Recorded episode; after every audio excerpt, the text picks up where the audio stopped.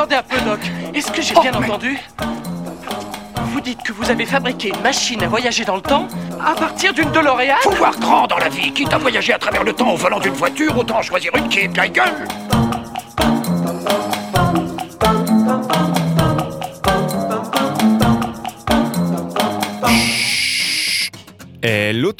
J'espère que vous allez bien. Je suis très content de vous retrouver une fois de plus dans l'oreille du temps à bord de ma DeLorean pour vous emmener avec moi dans ce nouveau voyage temporel. Une expédition qui va nous permettre de remonter dans les différentes années de carrière d'un ou d'une artiste musicale pour parler de ses anecdotes de parcours ou encore de ses moments clés.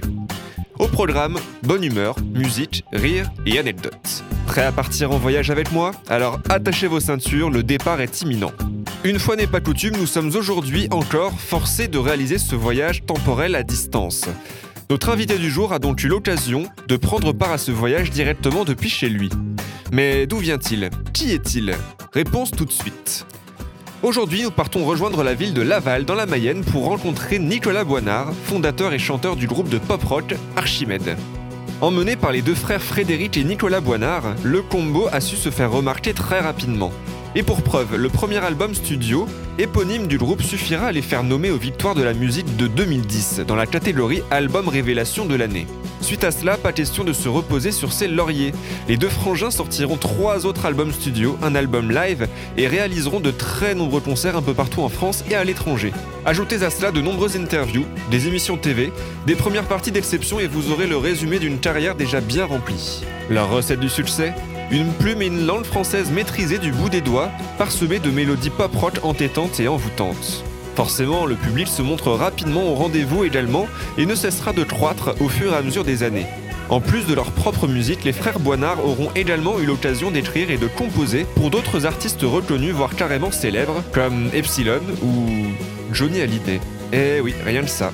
Bref, c'est bien beau de parler, mais quand est-ce qu'on découvre tout ça? Ben, tout de suite. Allez, envolons-nous pour un petit tour d'horizon de leur discographie.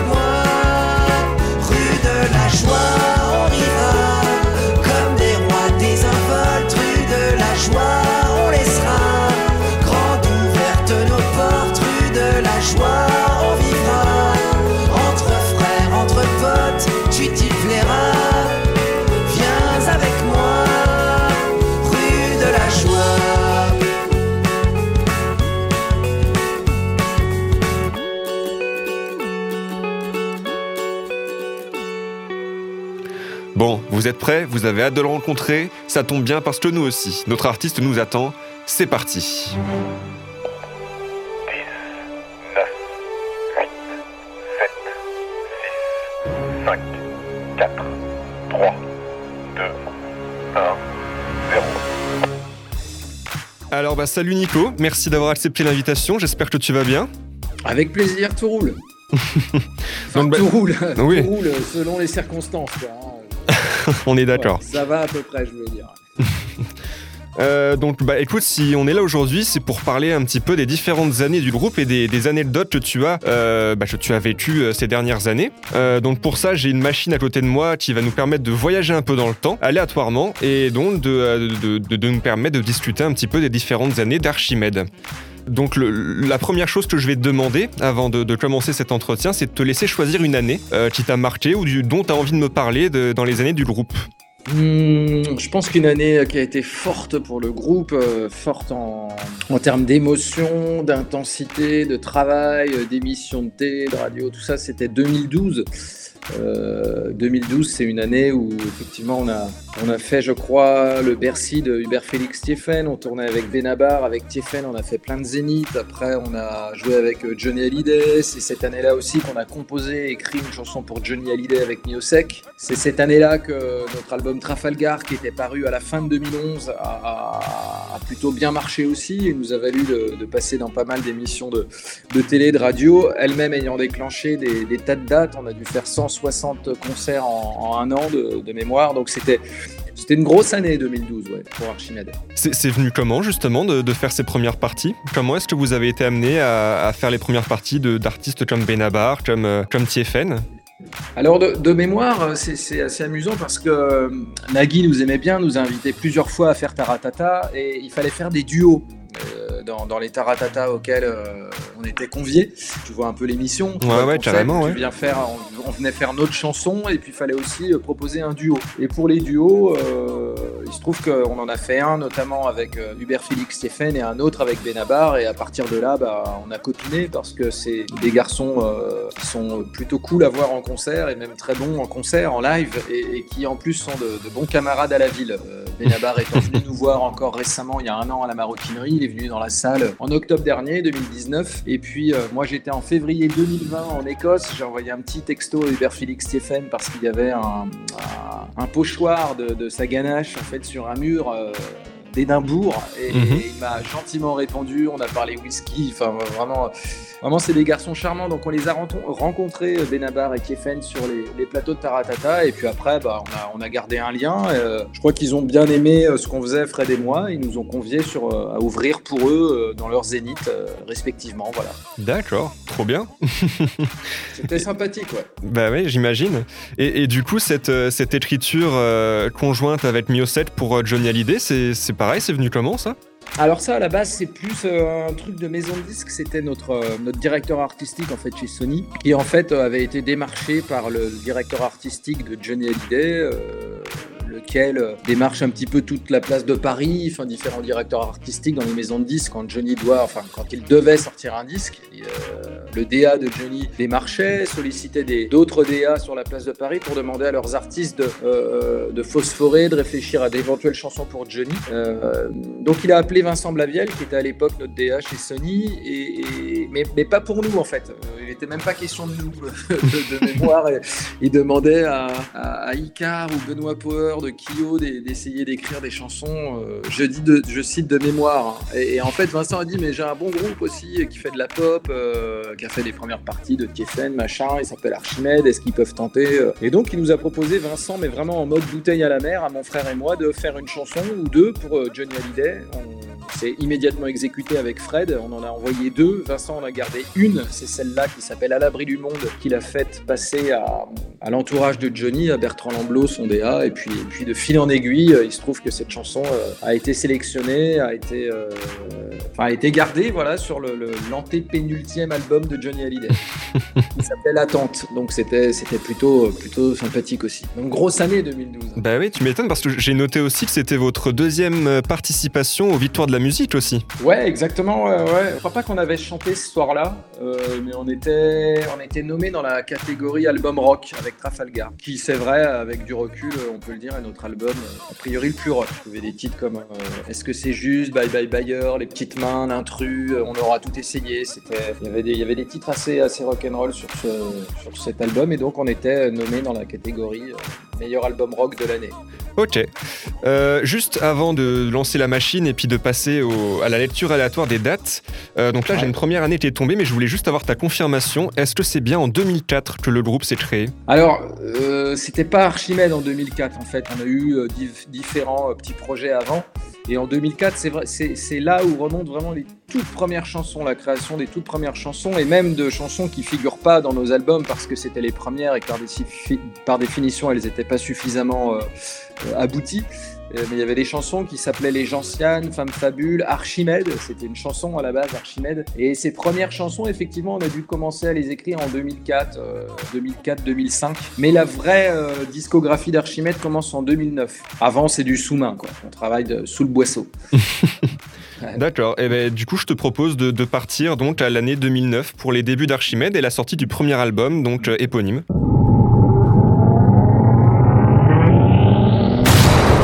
2009. 2009, bah, évidemment, grosse année, un premier album, donc c'est toujours marquant, la sortie d'un premier album. Je me rappelle que c'est aussi l'année de la mort de Michael Jackson. Euh, on sort notre album en juin et je crois que c'est- un mois avant ou un mois après que Michael Jackson, qu'on adorait et qu'on a évidemment beaucoup écouté comme tout le monde, Mm. est, est décédé. Euh, je me rappelle qu'on devait avoir un, gros papier de mémoire dans le Parisien et que la mort de Michael Jackson a fait qu'il a monopolisé toutes les colonnes du Parisien et que notre article est passé à la trappe et qu'il est jamais passé après dedans, donc pas de bol. Mais je me souviens aussi qu'en 2009, on a eu une double page dans Libé, dans Libération. Ça, c'était vraiment euh, très honorifique. Un journaliste euh, et écrivain d'ailleurs qui publie chez Grasset, qui s'appelle Bruno Bayon, qui nous avait réservé un- une magnifique surprise en, écrivant un article sur deux pages une énorme photo. Et moi qui étais lecteur de Libé dans mes années de- d'études de, philo euh, à, à Rennes quelques années auparavant, j'étais euh, évidemment très ému de, de voir ma tronche et celle de mon frère dans, dans les colonnes de Libération euh, en ouverture de, de leur page culture. Je D'accord. me souviens de, notamment de ça en 2009 et puis bah, du, du- de l'été revient, du tournage, euh, d'un journaliste aussi qui, qui, qui s'appelait Gilles Verland et qui était le biographe officiel de, de Gainsbourg, qui a écrit aussi les miscellanées des Beatles, qui était vraiment un grand journaliste euh, dans la musique. Et je me souviens aussi de lui euh, parce que il est, dès notre premier album en 2009-2010, il a été très attaché à notre, euh, à notre univers, à notre façon de, de trousser les chansons. Euh, donc voilà, j'ai un, un souvenir ému aussi de Gilles Verland. D'accord. Et est-ce que tu te souviens de votre premier concert avec Archimède? Et bah justement, le, tout premier concert, je crois que c'est vraiment fin 2004. Euh, c'était à Laval, dans une salle qui s'appelle le, aujourd'hui le 6 par 4, mais à l'époque c'était la coulée douce de mémoire, ou la petite cabane même, parce qu'il y a eu plusieurs noms. Et c'était euh, notre premier concert, c'est ça. Enfin, le premier concert qu'on donne, euh, Fred et moi, avec des musiciens euh, sur scène, c'est euh, le, ça doit être le 28 décembre 2004, quelque chose comme ça. Voilà. Mais on est loin encore, on est loin de la euh, de, de- de 2009. hein. C'est- là, on a l'impression qu'on est arrivé de nulle part en 2009 avec l'été revient qui passait sur des radios et tout. Mais en fait, il y a toujours beaucoup de travail en amont et de travail de préparation. Une signature en maison de disque en 2008, en 2006 une signature avec un éditeur et, finalement, oui, c'est en 2005 euh, que beaucoup de choses se nouent. Très bien. Bah écoute, euh, je te propose de passer à la suite. Et la deuxième date qui tombe,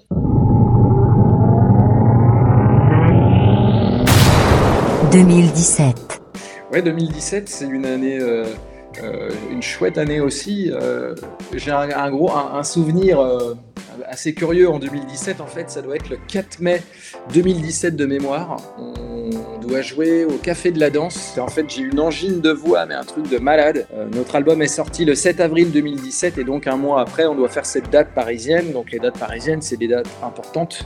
4 mai 2017, donc on doit jouer. C'est pareil, il y a des journalistes qui sont là le soir. euh, on, a le, le- on, a- on est, on joue à guichet fermé, il y a 450 places qu'on doit être vendues, donc c'est cool, on est tous contents, sauf que j'ai une putain de, de laryngite, mais vraiment horrible quoi. Je peux pas chanter, c'est absolument impossible de chanter. Et donc le, le- la veille, on jouait à Nantes. Euh, j'ai réussi à finir le concert in extremis, mais euh, le lendemain, j'ai ca- carrément plus de voix. Et, et je décide, un peu de mon propre chef, euh, de, de- de- de me shooter au, au Solupred, parce que je veux absolument faire cette date. Ce qui est stupide, Bon, il n'y a aucun chanteur de faire ça, c'est idiot, mais je l'ai fait. J'ai pu chanter, et c'est un des concerts les plus marquants de, ma vie, parce que sinon, j'ai dû prendre genre 7 Solupred, sachant que je fais 55 kilos. C'était une dose de cheval, mais vraiment une, dose, une grosse dose de cheval, quoi, comme celle d'un cocaïnomane. Donc j'étais, effectivement, j'ai retrouvé, j'ai retrouvé ma voix, plus tout le gingembre que j'avais ingurgité, plus l'élixir du Bolshoi, un truc de chanteur et tout. Donc j'étais euh, mais complètement explosé sur scène, mais c'était super cool. Les gens chantaient à fond. euh. Ça a été un putain de concert, c'était assez génial. J'étais dans un- une sorte d'état second et je me souviens qu'en rentrant à l'hôtel, euh, après avoir fait quelques bars à 2-3 heures du matin, c'était un hôtel avec piscine et je voulais aller nager à 4 heures du mat. Enfin voilà, j'étais vraiment sous, gluronzan quoi. C'est vraiment un beau souvenir. C'est à ça que ça me fait penser 2017. Sortie de l'album Méhari qu'on a enregistré aussi avec nos copains, avec euh, Christophe Darlot et Hubert Harel à Besançon. Donc ça c'est premier souvenir, mais l'album s'est enregistré en 2016. Et voilà, si je dois garder une date de 2017, c'est celle-là, le 4 mai, la date parisienne. Où d'ailleurs euh, étaient nos, nos- nos chers réalisateurs de Méhari, euh, Christophe Darlot et Hubert Harel. Ils étaient là ce soir-là dans la salle. D'accord. Marie, c'est le quatrième album studio de d'Archimède. Euh, Quelle a été l'évolution en gros bah, Comment est-ce que vous avez changé de manière de composer, de manière de faire? Est-ce qu'il y a eu une différence ou pas? Sur Méhari, non, finalement, on est, on est vraiment resté dans le sillage de, de, de la manière de, faire qu'on a depuis nos débuts. Euh, Il y a des chansons que, que je compose à la voix, des chansons que mon frère euh, compose clé en main et qu'il m'envoie avec une mélodie et, et moi je, je travaille autour de son yaourt puisqu'il chante une espèce d'anglais pré-mâché mais avec une vraie clé mélodique et donc moi j'essaie de transformer ça en français. Mhm. Donc non, sur cet album, on est, on est vraiment dans le même, dans le sillage de ce qu'on fait précédemment. Sauf que c'est un album qu'on a voulu un peu plus joyeux. Euh, Arcadie, euh, comme son nom l'indique, alternait des chansons euh, un peu allègres, allantes, avec des chansons plus en creux, un peu plus chagrines, des chansons comme, comme Le Grand Jour notamment, Mhm. ou vient ma chérie aussi, qui est une chanson un peu spéciale. Euh, et puis il y a d'autres chansons tristes sur euh, bah, Julia, c'est le premier single, n'était pas super festif non plus. C'est une chanson allante, Julia, mais c'est pas une chanson de fête ou de pur divertissement. Il y a un, peu de fond là-dedans. Et, sur Méhari, on voulait revenir avec un album un peu décontracté, un peu décapoté, d'où l'idée d'ailleurs de Méhari, un album ensoleillé. Donc il y a, bah, beaucoup de, de- de chansons très, très joyeuses sur ce disque en fait. C'est pas notre disque le plus rock, c'est Trafalgar le plus rock. Je sais pas si c'est le, le mieux écrit. Moi, je suis très attaché à Trafalgar et Arcadie euh, en termes d'écriture. Mais dans Méhari, ce que j'aime bien, c'est que c'est vraiment un album. euh, J'aime pas ce mot festif parce qu'il m'a jamais paru euh, qu'on faisait de la musique festive, mais disons que on est dans le plaisir, quoi. On a pris du plaisir à le faire et à l'enregistrer ce disque. Euh, je reviens sur un truc dont tu me parlais, que euh, vous, tu vous avez composé aussi des chansons pour d'autres personnes. Donc là, je prends euh, l'exemple de Johnny Hallyday, mais je sais, j'ai aussi interviewé récemment Epsilon, et je sais que vous Ouais. avez également collaboré sur certains titres avec Epsilon. Donc ma question est la suivante quelle est la plus grosse différence entre composer pour soi et pour les autres? Moi, j'ai du mal à, à composer pour les autres parce qu'on nous a passé beaucoup de commandes, mine de rien. Et, et je sais pas comment je me l'explique, mais quand c'est mon frère qui m'envoie des yaourts, j'ai plus de facilité à, écrire un texte. Je sais pas pourquoi, c'est sans doute une question d'altérité fraternelle, de, rapports euh, différents. Mais alors pour Epsilon, c'est venu vite. Euh, je me rappelle, j'ai écrit cette ch- le- leur chanson, le début de leur chanson Epsilon un matin au petit déjeuner chez mes beaux-parents. je, me revois en train d'écrire, d'avoir les mots qui viennent et c'est assez curieux. Je ne sais pas comment me, me l'expliquer, mais pour Epsilon, je trouve qu'elle a bien marché la chanson. Euh, comment elle s'appelait? Euh, Il y a le mot histoire dedans. Bah la même histoire, je crois que c'est. Voilà, c'est ça, la même histoire, exactement. J'avais pris du plaisir à l'écrire. Et euh, en fait, c'est un- une époque aussi où j'avais beaucoup écouté Hubert Félix Stephen parce qu'on sortait de, pas mal de dates qu'on avait faites euh, pour Hubert. Et mine de rien, Epsilon, il, dans leurs autres textes, j'avais, noté leur attachement aussi à, la forme kabbalistique, un peu ésotérique, euh, qu'on retrouve dans l'écriture de Tiefen. Donc je m'étais amusé à écrire un petit peu dans ce style, un peu comme dans le, le, le couplet de Je singe le monkey, euh, les mêmes totems à douber, les mêmes has à bouder, opinions standardisées, métacommentaires balisés. Enfin voilà, des, des, mots un petit peu savants, des suites. Euh, euh, des suites de, vocabulaire un peu orgasmique. Je, je, voyais bien où aller dans, dans, cette chanson, la même histoire, et donc j'ai pris du plaisir à l'écrire. Mais il y a plein de chansons pour euh, qu'on a écrites, mon frère et moi, ou composées pour d'autres artistes et qui n'ont jamais été euh, retenues. C'est très dur d'écrire euh, finalement pour les autres. Mais bon, euh, je dis ça, mais on a eu quand même la chance inouïe d'écrire pour Johnny Hallyday, ce qui est pas, pas rien. C'est clair, c'est clair. D'accord. Bah écoute, je te propose de, de continuer, de poursuivre un peu notre voyage.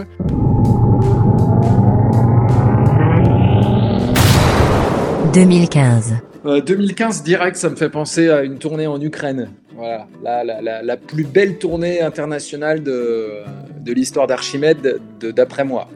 On a joué, on a fait une tournée au Québec, on a fait une tournée en Amérique centrale, on a joué en, en Belgique, en Suisse, euh, on a fait une fête de la musique à Moscou, mais alors l'Ukraine, vraiment c'est le meilleur souvenir que j'ai. C'était fantastique. Euh, un, un, voyage très drôle, on voyageait dans des, dans des trains de nuit, des trains vraiment de, de, des années 30 ou 40 qui allaient très lentement, avec des, des voisins qui avaient des bouteilles de vodka et, et, des choses même un peu plus illégales. Et, et, et nos musiciens euh, qui, étaient, qui, étaient à l'époque euh, vraiment des mecs, euh, je vais pas dire borderline, mais qui aimaient bien, qui bien faire des nuits blanches et tout. Et vraiment, j'ai un, un, grand souvenir de l'Ukraine. Et, et en plus, en dehors de ce côté un peu festif dont je parle, et de ces voyages au long cours sur le réseau ferré de, l'Ukraine, euh, il y avait quelque chose de très touchant, c'est que c'est quand même un pays qui a, qui a vécu des conflits euh, ukrainiens, pro-russes, tout ça, c'était assez compliqué, notamment à Odessa où on est allé jouer. Et on sentait que les gens étaient très heureux de voir des concerts et de voir des Français venir à leur rencontre. Donc il y avait un côté euh, à la fois très touchant et puis en même temps une aventure euh, follement épique pour, pour le groupe euh, qui est quand on a sillonné ce pays. On a joué à Kiev, Odessa et Rivne. Voilà, et c'était c'était fabuleux. D'accord. Est-ce que tu as une anecdote comme ça qui te vient à l'esprit, un truc vraiment important qui t'a marqué sur, sur cette tournée-là? Je sais pas, un concert, euh, un truc s'est passé euh, avec ouais, des personnes ouais, qui sont venues nous voir Le concert à Kiev euh, est très marquant parce qu'en fait, euh, on a, nos instruments ont, pas, ont été perdus en fait, à l'aéroport. Ils sont restés à Charles de Gaulle de mémoire. Ils ne sont pas arrivés à Kiev. Et donc, on, a été, on a joué sur des instruments qui n'étaient pas à nous et une partie qui est arrivée in extremis. Le, le, soir même. Donc c'était très particulier le concert à Kiev. Et puis le deuxième souvenir que j'ai, euh, le soir, euh, juste avant ce, ce, concert, la veille plutôt, juste en, en arrivant, c'est qu'on a mangé dans un restaurant typique, c'était très drôle, et ils mangent des, plaquettes de gras en fait euh, en, Ukraine. C'est-à-dire on prend, on, coupe avec son couteau des, comme on parle d'une plaquette de beurre, il y a des plaquettes de gras et on beurre du gras, du pur gras. Il n'y a pas de rillettes autour ou de beurre, c'est vraiment du gras qu'on met sur une tartine. Donc moi qui suis rachot et, et, pas spécialement fou de gras, ça m'a un peu heurté, mais, mais, je me suis livré à la coutume avec plaisir. Et puis la, la, la vodka, bien sûr. Enfin voilà, c'était un, un beau voyage, un bel épisode. D'accord. Donc là, on parle un peu des, des, tournées, des concerts, tout ça. Pourquoi, enfin, qu'est-ce qui te vient à l'esprit en premier quand tu pars en tournée? Je dirais le plaisir d'être sur scène et de rencontrer le public sur scène et à la fin du concert. Et puis le, le plaisir des haltes le midi euh, et des bonnes bouffes au catering parce que ça cuisine bien aussi dans les salles en France. Donc voilà, le plaisir d'être sur scène et, et, et, la bonne bouffe. D'accord. Si on parle un peu des, des gens qui, qui, qui, viennent vous voir et tout, quelle est la, la, la demande peut-être la plus improbable qu'un fan vous ait déjà demandé? Euh, C'était de mémoire à, à Metz. Euh, un couple euh, avec qui on est resté amis d'ailleurs, il s'appelle euh, leur sobriquet c'était patate et saucisse et en fait ils nous ont, enfin c'est de mémoire patate qui nous a écrit parce qu'il voulait prendre euh, pour épouse saucisse le soir de notre concert à Metz. Donc ça paraît complètement trivial de le dire comme ça, mais finalement c'était très touchant parce que derrière ces, ces surnoms un, un, peu grotesques, il y avait deux, deux amoureux éperdus l'un de l'autre et et c'est chouette, pendant le merch, à la fin, en fait, on avait convenu qu'il ferait sa déclaration. Euh, il nous avait sollicité avant par écrit sur les réseaux sociaux. Il nous avait dit voilà, il faudra écrire sur l'affiche ou le disque que je demande ma femme en mariage. Donc en fait, on était en quelque sorte les témoins de la demande en mariage de madame. Et, dans la salle, le public était un peu de mèche, c'est-à-dire que tout le monde, à un moment, c'est, euh, si je me souviens bien, c'est assis par terre, tout le monde a applaudi et la fille comprenait pas, c'était un peu comme un, comme un happening géant dans la salle. Donc c'était, c'était rigolo, voilà, de, de demande euh, très exotique pour nous. D'accord, c'est, c'est- je trouve ça super cool. En fait, c'est super original. Je m'attendais pas du tout à une réponse comme ça. Ouais, mais je C'est trop bien. C'est marrant. Alors, on, on peut pas toujours le faire. Des fois, il y a des gens qui nous demandent sur scène de dire des trucs et tout, mais sur scène, c'est compliqué parce qu'on peut pas, au, prétexte de vouloir faire plaisir à quelqu'un, euh, on peut pas prendre le risque que tout le reste de la salle ne comprenne pas un peu le délire. Donc sur scène, on le fait pas. Mais quand on nous propose des trucs un peu marrants, un peu fun, euh, après le concert ou avant, s'exécute avec plaisir. D'accord. Euh, je te propose de passer à l'année 2019 pour parler un peu donc du dernier album qui est sorti, donc qui est un album anniversaire, Pop Decennium, euh, qui est également en live et, euh, et enregistré avec un orchestre, c'est ça? Ouais, exactement, avec un, un quatuor à cordes et une section cuivre. On était 12, euh, 12, effectivement, 12 musiciens. Il est enregistré en live cet album et il est paru en 2019, ouais. « 2019. En fait, on a beau être euh, avec un orchestre, on, essayait d'avoir un son un peu moins rock pour laisser la place vraiment aux paroles. Euh, on se disait qu'on avait eu des beaux articles dans Libération, dans Télérama, qu'on était invité à Taratata, etc. Mais, mais qu'en même temps, les gens avaient euh, parfois l'image d'un groupe qui chantait L'été revient ou, des titres un, peu plus rock, mais dans lequel il n'y aurait pas forcément des, des textes euh, forts. Et on voulait revenir avec un album qui témoigne aussi euh, du fait qu'on ne fait pas seulement des chansons joyeuses ou, ou avec des, des, des refrains entêtants euh, et pop, mais, mais qu'on on savait aussi, euh, enfin je, je crois, j'espère du moins, euh, écrire des vraies chansons euh, avec des textes euh, ciselés, travaillés. Euh, et donc c'était l'occasion, cet album, de, de mettre plus la langue en avant que la musique et, que l'énergie. On voulait revenir avec un album euh, expressément axé sur l'écriture.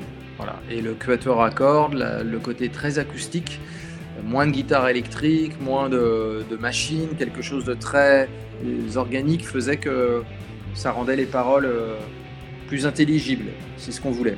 D'accord. Et, et pourquoi avoir choisi d'enregistrer du coup cet album-là en live et pas du coup en, en studio comme vous, vous l'aviez fait avant? Déjà, c'était un album anniversaire. Mhm. Euh, mais Harry était sorti en 2017. On n'avait pas eu le temps vraiment de composer un album euh, inédit parce qu'on avait pas mal tourné. euh, et, et- mais on voulait quand même, dix ans après la sortie en 2009 de notre premier album, donc en 2019, revenir avec un album anniversaire. Donc on a quand même créé cinq titres inédits pour, pour, voilà, pour faire en quelque sorte un cadeau à nos, aux gens qui nous soutiennent. Euh, pour le reste, on trouvait ça bien d'avoir une proposition différente sur un album anniversaire de, ce type-là. Donc on a, choisi de l'enregistrer en live sans, aucune triche, sans aucun effet. Pour un album anniversaire, c'était bien de le faire en live, de revisiter complètement certaines chansons. Julia, par exemple, est plus du tout la même. Le texte reste le même, la mélodie reste la même. Mais les arrangements, c'est vraiment un virage à, à 180 degrés. Donc je trouvais ça intéressant. euh, ce disque me, me semble vraiment intéressant et, et- et est vraiment une partie constitutive de la discographie d'Archimède. C'est pas un, c'est pas un ovni quoi. Il a vraiment un, un sens dans notre discographie Pop Decennium.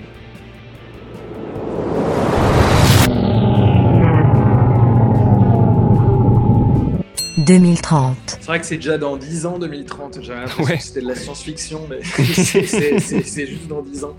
Qu'est-ce que j'imagine Euh, J'espère qu'on aura refait évidemment. euh, J'espère aussi que d'autres projets euh, différents sur lesquels on peut travailler, soit des collaborations, soit des projets euh, euh, plus personnels auront, émergé d'ici là.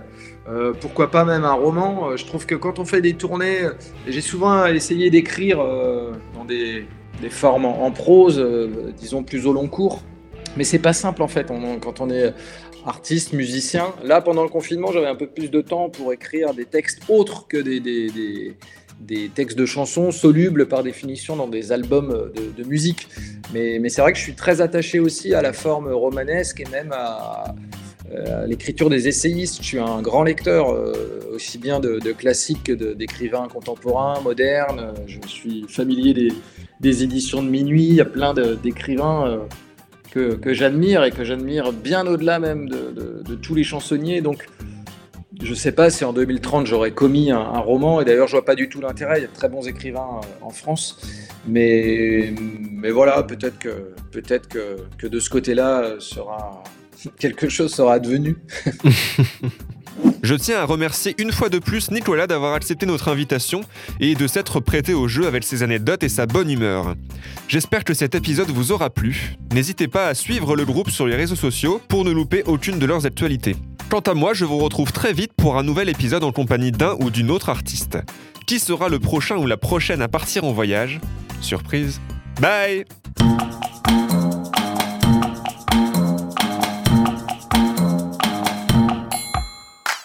Euh, attendez un peu, Doc. Est-ce que j'ai Oh, bien mais- entendu? Vous dites que vous avez fabriqué une machine à voyager dans le temps à partir d'une DeLorean? Faut voir grand dans la vie. Quitte à voyager à travers le temps au volant d'une voiture, autant choisir une qui est de la gueule.